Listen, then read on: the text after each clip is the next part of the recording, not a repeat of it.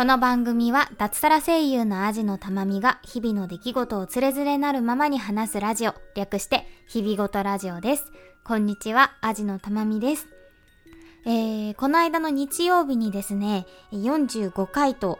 いうことでお知らせ会をアップしました。聞いてくださった方はありがとうございます。え、ツイッターとかにも書きましたが、あの、決して悲しいお知らせとかではなく、あの、4月にこの番組がね、なんと1周年を迎えるということでね、その1周年を迎えるにあたって、えっ、と、いろいろ考えてやったよっていうご報告兼皆様への、え、お願いといった 感じの回だったので、あの、ぜひお時間ある時に聞いていただけたらなと思っております。はい、えー、今回は普通の通常回なわけなんですけれどもちょっとねあの近況を話してみようかなと思って。そうそうそう。なんか何かのテーマについて話すっていう回が結構多かったのでねちょっと近況を話してみようかななんて思っております。うん。ちょっとねあのー、かなりこう気のめいるようなねニュースが多いじゃないですか。うん、テレビをつけるとね、コロナのニュースばっかりだったりとか、うん、皆様お元気に過ごしていらっしゃいますでしょうか。えー、私はですね、そんなに、えー、私の本業の方ですね、えー、声優だったりナレーションだったりの方には、正直まだそこまで影響はないです。もしかしたらこの時間、このね、期間にね、あの、舞台の仕事とかしていた場合は多分すごくたくさんの影響を受けただろうなと思うし、影響を受けている方がいるだろうなと思うんですけれども、私は今はちょうどね、舞台とかは全然やってなかった時期なので、特に影響はなく、えー、普通に仕事をして過ごしているわけなんですけれども、うん、うちのね、旦那さんがね、あの、早尾くんがね、飲食業なんですよ。お店をやっててね、うん、なのでね、かなり影響は受けてますね。そもそもが2月って忙しくないんですよね、飲食業って。うん、12月1月がちょっと忙しくて、3月の中旬ぐらいからまた忙しくなってきてっていう感じで、そもそもが2月ってそんなに忙しくない時期なんですけれども、うーん、その時期にさらにこれなので、本当に今お客さんが少なくて、1日1組とか2組とかのこともあって、この間の週末はね、ちょっとあの在宅勤務にちょっと飽きてきたみたいな方が夜になってちょっと出てきてご飯食べに来てくれたりとかはあったんですけど、でも本当に1日1組2組みたいなことが多くてですね、うん、かなりの影響を受けております。うん、ほんとね、いつになったらね、収束するかわからない状態なので、うーん、これがいつまで続くだろうといった感じで苦しい時期ではあるんですけれども、きっとね、どこも飲食店は大変なんじゃないかな、飲食業界大変なんじゃないかな、なんて。まあもちろん飲食業以外もね、大変なところたくさんあると思いますが、なんていうのをね、感じています。なんで、えー、うちの旦那さんはね、この機会にということでいろいろ勉強しているみたいです。うん。あの、やっぱり、うち、あの、なんだろう、調理の方をやってるんですけれども、で、店長っていうのでホールの方も見たりしつつ、えー、料理人さんをしてるんですけど、今まで勉強してきたのって、こう、どうしたら美味しくなるかっていう面でね、すごくたくさん勉強しているんですけれども、この機会にっていうことでね、うん、どうしたら栄養価が高くなるか、どうしたら免疫が、免疫力が高くなるかっていう勉強をね、したいって言い出しましてね。うん。なので、あの、万平さんみたいでしたね。あの、NHK の朝ドラ満腹の、えー、万平さんみたいな感じで、うん、栄養価の高くなる料理を作るぞみたいな感じで言い始めまして、で、なんでそういう情報を集めてくれみたいな感じで言われたので、もうね、私もじゃあ分かった協力しようってことで、うん、遠くのね、あの、すごく蔵書がたくさんある図書館までね、行って、たくさんそういう感じの栄養だったりとか、ちょっと薬膳とかそっちですね、の本をたくさん借りてきたりとかして、うん。でもなんか私は福ちゃんみたいにね、あの、献身的じゃないので結構大変だったぞ、これ時給出るのかとか思いつつだったんですけど、絵 本を借りてきたりなんかして、うん、今なんとかこのコロナに負けず、うん、新しい方法で、うん、皆さんにね、美味しいって言ってもらえる料理を作ろうと頑張っているところであります。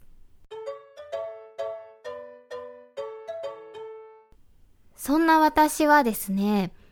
うん、ちょっと、この3月ね、バイトするのやめようと思ってて。うん、バイトをしない気にしました。旦那さんが大変な時に何を言っているっていう感じなんですけど、ちょっといろいろあってね、うん、この3月はね、アルバイトをするのをやめようと思っております。そう、ね、あの、お恥ずかしい話ではあるんですけれども、私アルバイトしてるんですよ。ね、本業だけで食べていけるのが一番なんですけど、やっぱりどうしても、ね、波があったりとかして。うん、で、なんでね、えっと、今までアルバイトは、あの、お家でできる、あの、インタビューとかのテープ起こしのアルバイトと、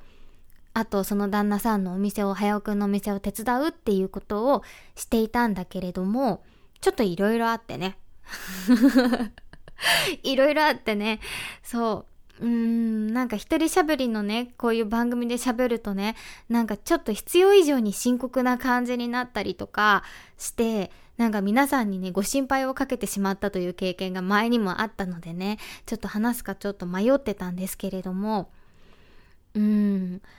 あのなんで、あ、そう。だからね、あの、そんな心配しないでくださいねっていうのを先に言っとこうと思って。そう、前の時かなりね、いろんな方に心配をしていただいて、なんか普通に連絡とかいただいちゃったりしてね、ちょっと申し訳ない気持ちだったんで、あの、心配をしないでくださいということを先にお伝えしておきます。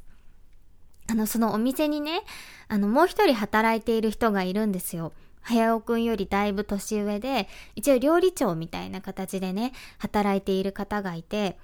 まあその人と本当に私合わなくて。うん、全然合わなくてさ、うん、なんか、私は、もう、うん、なんだろう、こう、ホールとしてアルバイトで働く上で、なんか一番優先するのってこう、ホールのお客さんのことを優先するんですよ。だから別になんか料理が遅かったら遅いって言うし、あそこ料理くださいって言うしっていう感じなんですけど、その方はそれが多分ね、とっても気に入らないんですね。俺は俺のペースで仕事をしたいっていうね、タイプの方で、で、そんな感じで、私が、こうね、あそこ料理くださいとかね、あの、言っていたわけですよ。うん、そしたらね、全然合わなくてね、うーん、多分嫌われてしまったんでしょうね、私。うん。なんで、もう私より10も一回り以上上の方なんですけれども、あの、無視をされるようになってしまって、そう、返事すらしてもらえないし、私が通した料理は後回しにして作ってもらえないし、なんか、何、なんだろう、例えば、お刺身出すって分かってるからお醤油皿とか準備しておいても、それを使わないで新しく出して使われたりとか、すごく無視をされるようになってしまってそうなの。っていうので、なんか、私、今まで本当に恵まれてたんだなって思うんだけど、そういう風になんか直接的に人からこう悪意を向けられ続けるっていう経験が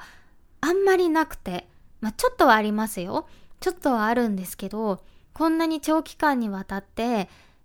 毎日毎、毎日ってわけじゃないけど、会うたびにこう悪意を向けられ続けるっていうのがね、あの、あんまりなくて、だから慣れ、慣れてないっていうのもあると思うんですけど、本当に結構きつくなっちゃって。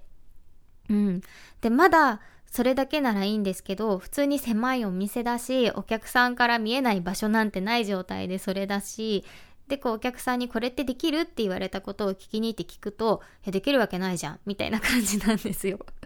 それを見たお客さんが、ごめんね、俺たちのせいで怒られちゃったよね、とか言うようになっちゃって、もうお客さんに対しても超、超超超悪影響じゃないですか。っていうのもあってね、うーんちょっとお店のお手伝いをねあのするのをやめようかなと思ってて、で、2月ぐらいからちょっと、あの、フェードアウトしてたんですね。そう、そんな感じの方で、で、うちの旦那さんとももちろん会わなくて、うん、ちょっと会わなくなっちゃってて、それで、ね、あの、うちの旦那さんも、あの、オーナーが別にいるんですけど、オーナーに、ちょっとこのままだと、もう、やめると、やってらんないと。うん。なかなかあんまり売り上げが立ってない状態で、もっといろんなね、ところにね、宣伝したりとか、もっとね、あの、みんなが食べたいようなメニューを作るとかね、うちの旦那さんはそう、さっき言ってたさ、栄養価の高いメニューとかそういうのをやりたいんですけど、その人は自分のやりたいものをやると。自分のやりたいものをやって、それがもし周りに受け入れられなくてお店が潰れるんだったらそれはそれでしょうがないっていう、合わなかったんだこの場所に自分の料理はみたいな感じの考えの方なんですね。で、うん、これだけ売り上げが悪くて正直お給料も減ってしまっていてっていう状態でそんな状態のままあと2年も3年もどうなるかわからない状態で続けていけないとうちの旦那さんはオーナーに言ったわけですよ。で、あの人がこのままだったら自分はもう辞めると。で、話し合いの場を持ったんですけど、その人は変わらなかったわけですね。で、あ、じゃあもう僕は辞めますということをオーナーに伝えたわけですよ。そしたら、オーナーが、じゃあ、分かったと。向こうを切るから残ってくれって いう判断をオーナーはしたわけですね。そのオーナーもそういうのを見てて、あ、このままだとちょっと厳しいなっていうのを多分思ったんでしょうね。っていうので、向こうを切るから自分を、あの、残ってくれっていうようになって、それが、うん、その人がいなくなって、うちの旦那さん一人で、あと別に人を入れてっていう風になるのが4月からなので、ちょっと、うん、3月の1ヶ月間はお休みをして、で、4月から旦那さんがまた一人でね、あの、切り盛りし始めたら私も精一杯手伝おうかなと思っていて、そんなわけで3月いっぱいは、ちょっと、うん、お仕事をね、あの、自分の本業だけにしようと思っているんです。うん。なんかさ、やっぱり、すっごい赤裸々に話しちゃった。これなんか ね、すごい赤裸々に話しすぎててちょっとね、あれなんですけど、まあ別に特定されはしないでしょうと、高をくくっておりますが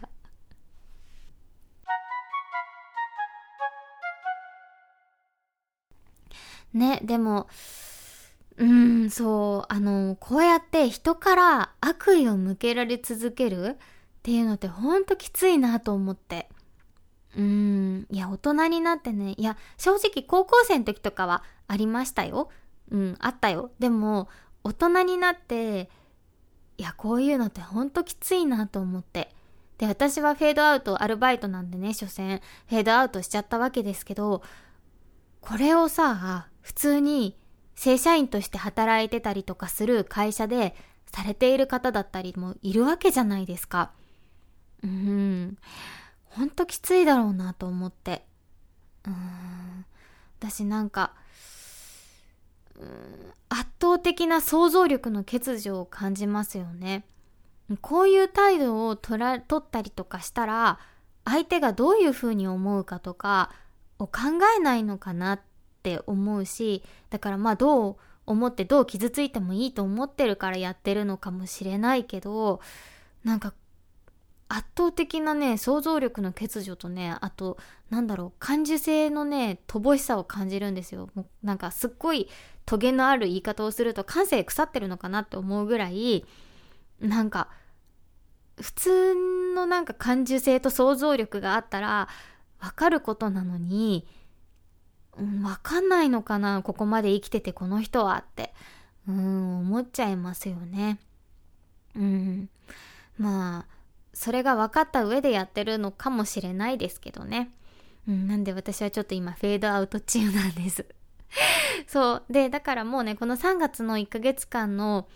まあ、ちょっと余裕のある時期を、せっかくだからね、あの、前向きに使おうと思って、この3月の1ヶ月間でやりたいことっていうのをね、いろいろ書き出しました。そう、健康面でね、ちょっと健康診断に行きたいみたいなね、ところから、そうなんです。私多分ね、胃にピロリ菌がいて、胃がすごい弱くて、すぐストレスが溜まったりとか、なんか忙しくなると胃をやられるんですけど、なんかおばあちゃんもおじいちゃんもうちのお母さんもいたから、多分私胃にピロリ菌がいて それをね、退治したいんです。っていうのをね、あの、病院に行こうとか、うん、なんか、ちょっと数年前の健康診断でそういえば心電図になんか要要観察みたいのついてたなっていうのがあったりとかでそういうのをねちょっとちゃんと病院行こうかなとか。あとなんだろう。あの本業の方で言うとあの発声音のね勉強ちょっともう一回見直したいなっていうのがあって呼吸法からちょっと発声を見直して勉強したいなとかそういう余裕のある時期じゃなきゃできないことっていうのをね今書き出しててうん、いろいろちょっとこの時期にね、やってみようかなと思ってやっているところです。そう、そんなこともあってね、あの、ちょっと余裕があったのもあって、そう、1周年に向けてね、いろいろ、あの、イラスト、アートワークをね、新しくするのを頼んだりとか、あとステッカーを作ってみたりとか、そう、発注もね、無事終わったのでね、早く来ないかななんて思ってるんですけど、そういうことができたりとか、うん、なんでこの番組についてもね、そう、ちょっとこの、今回からね、ちょっと音質また改善したんじゃないかなって思ってるんですけど、どうですかね。そう、そんなね、あの、録音ソフトの勉強とかも今ちょっとしてて、ちょっともうちょっと音質良くしたいな、みたいなのとかも、ちょっと勉強しながらやっているところなんですけど、そう、3月をね、すごく有意義に使って、うん、4月からまた頑張っていきたいなと思っているところです。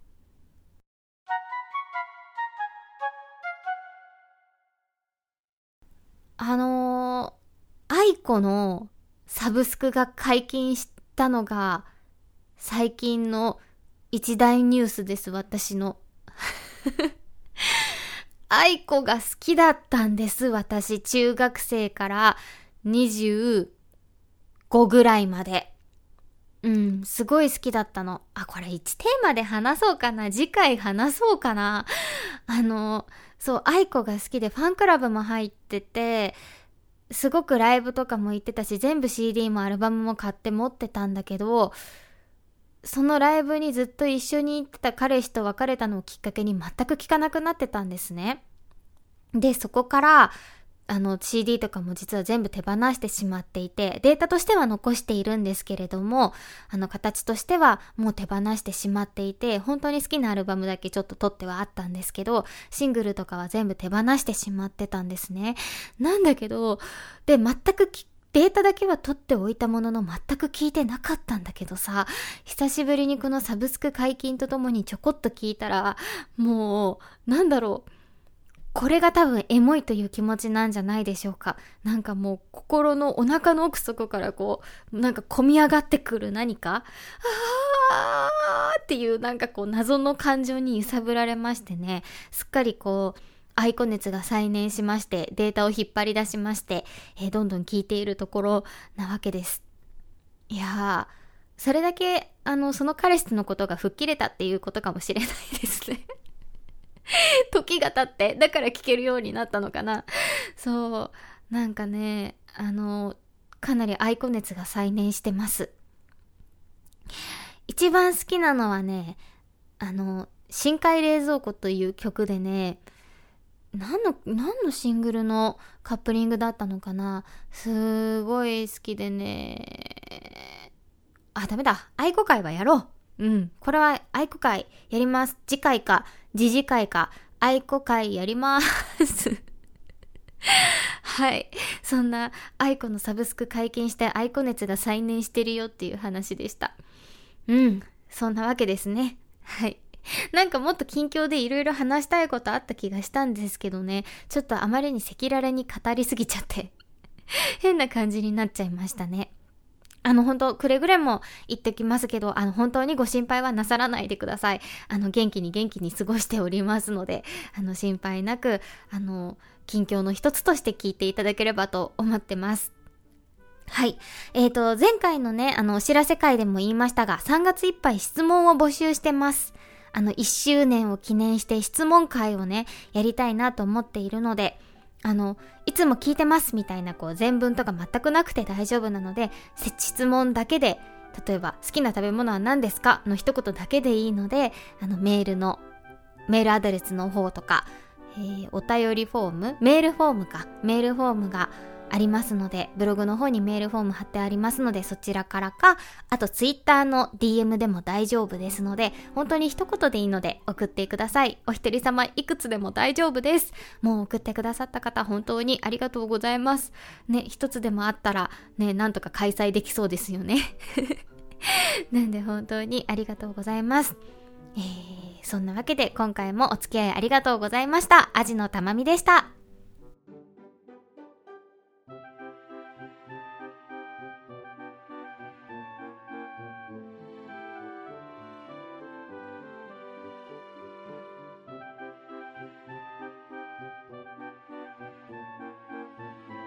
日々ごとラジオでは感想お便りを募集しています。宛先は日々ごとアットマーク gmail.com hibigoto アットマーク gmail.com またはブログのメールフォームからもどうぞ。ツイッターハッシュタグひらがな4文字で日々ごとでもお待ちしております。最後までお聞きいただきありがとうございました。